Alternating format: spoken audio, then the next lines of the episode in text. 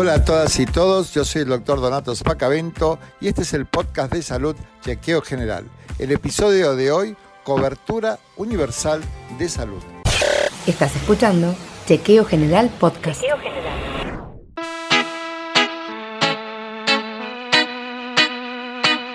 Bueno, ¿qué podemos decir de la cobertura universal de salud, no? En el año 2016, el gobierno de Macri, el gobierno argentino, anunció la implementación de una nueva política nacional de salud y la llamó Cobertura Universal de Salud. La sigla es CUS. En realidad, digamos, un nombre muy engañoso porque en las presentaciones que realizaron los distintos funcionarios se plantearon líneas muy generales. En realidad tampoco hubo definiciones acerca de qué consta esta, esta cobertura universal de salud? ¿A qué se refieren por cobertura universal de salud? Mucho más teniendo en cuenta que en Argentina existe un sistema público de salud que es de cobertura universal.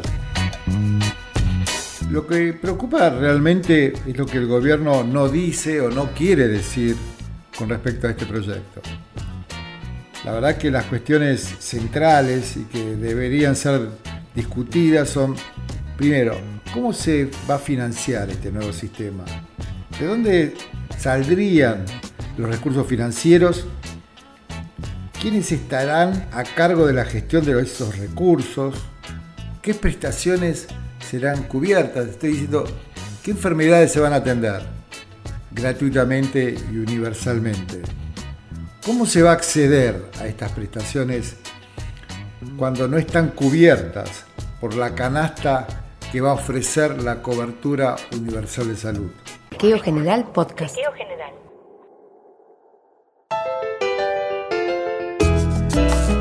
Bueno, pues es un debate entre los sistemas gratuitos y de acceso para todos en la salud y la cobertura única de salud que Doki, pues en, mira, yo te digo, en Colombia ha fallado, la gente realmente creyó que iba a tener mejor acceso, pero la salud se privatizó y quedó tercerizada en manos privadas con módulos que no le daban el mismo acceso a la salud que el que tenía antes cuando la salud era gratuita. Yo no digo que seamos Cuba, doctor, y que haya un sistema único y público de salud que allí también se llama SUS con S pero bueno, pero tampoco es que sea privado, porque pues entonces la gente se queda afuera, afuerita y pues es triste, doctor, yo no sé qué postura tomo, ya, pues eh, sería mejor que siga explicando usted. Chequeo General Podcast. Chequeo general.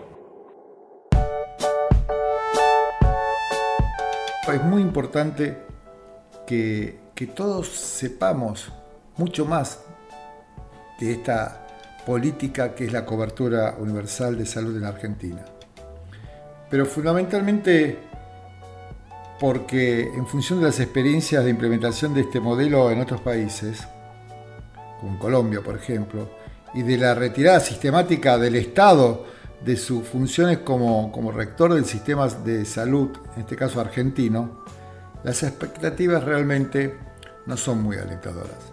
Les digo algunos aspectos principales de esta CUS en 10 puntos. Miren, la cobertura universal de salud tiene como población objetivo a los 13 millones de personas con cobertura pública exclusiva, sin obra social ni prepaga. Es decir, pretende dar cobertura a personas que ya tienen cobertura a través del sistema público. ¿Se entiende?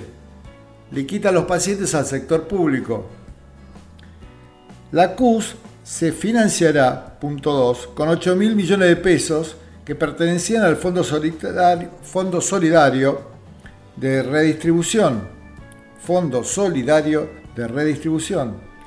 A esto se sumarán 8.300 millones de pesos que OSDE abonará de una deuda pendiente con el Estado. Esta deuda la vienen pedaleando hace años y años OSDE.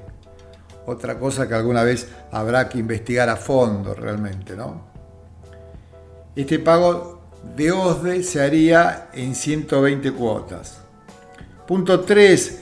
Esos 16.300 millones de pesos serán, serán administrados por una unidad ejecutora como dije anteriormente, compuesta por integrantes del Ministerio de Salud, por la Superintendencia de Servicios de Salud y dos representantes de sindicatos de la CGT. 4, 8 mil millones de pesos para 13 o 15 millones de personas equivale a 533 pesos por persona al año y a 44 pesos por persona por mes. A eso hay que sumarle 4 pesos más por persona por mes proveniente de las cuotas que va a abonar OSDE. 5. Con ese dinero, 48 pesos por persona por mes, 48 pesos por persona por mes el Estado compraría servicios para la atención de salud. Se lo compra a los privados y a las obras sociales. Desaparece la promoción y la prevención como políticas de Estado de salud. Desaparece el sistema público de salud. 6. Esos servicios muy probablemente serán comprados a empresas de salud, generando la transferencia de recursos públicos al sector privado. 7. Para dar cobertura a, las 15, a los 15 millones de personas, se les otorgará un carnet, una credencial. En otros países lo llamaban la credencialización, palabra difícil, pero no es otra cosa que darle un carnecito y que con ese carnet solo va a servirle a la persona para poder acceder al sistema de salud al que ya hay derecho a acceder sin necesidad de esa credencial. ¿Entienden la trampa? 8. La CUS busca nominalizar a la población, digamos, de una forma más fácil, tenerla registrada, ubicada en el barrio o en el lugar donde vive, y de esa forma relacionarla con el sistema de salud de la zona. Esa tarea ya está hecha por el Ministerio de Salud la Secretaría de Salud. Hace años, a través de programas como Sumar y redes para enfermedades crónicas no transmisibles. O sea que es al divino botón lo que plantea la CUS en este punto 8. ¿no? 9. La CUS va a cubrir solo aquello que esté incluido en la canasta básica de prestaciones.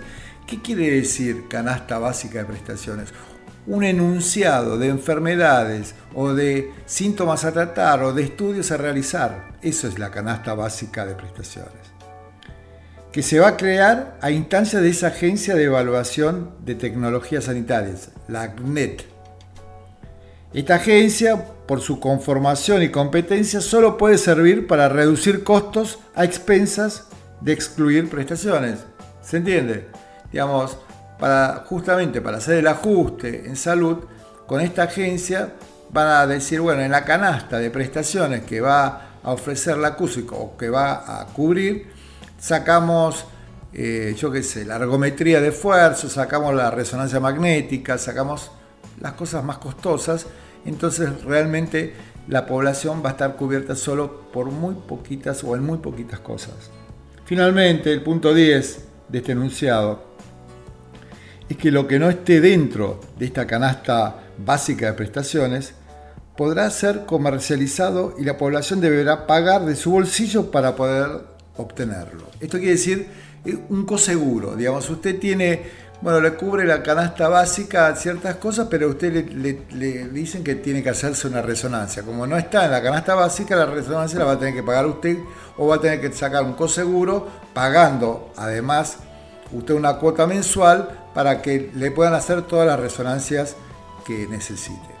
Bueno, en una palabra, y para terminar, realmente la cobertura universal de salud es una desgracia para el pueblo argentino y estoy seguro que el próximo gobierno, a partir del 10 de diciembre del 2019, no la va a tomar en cuenta y va a seguir fortaleciendo el sistema público de salud.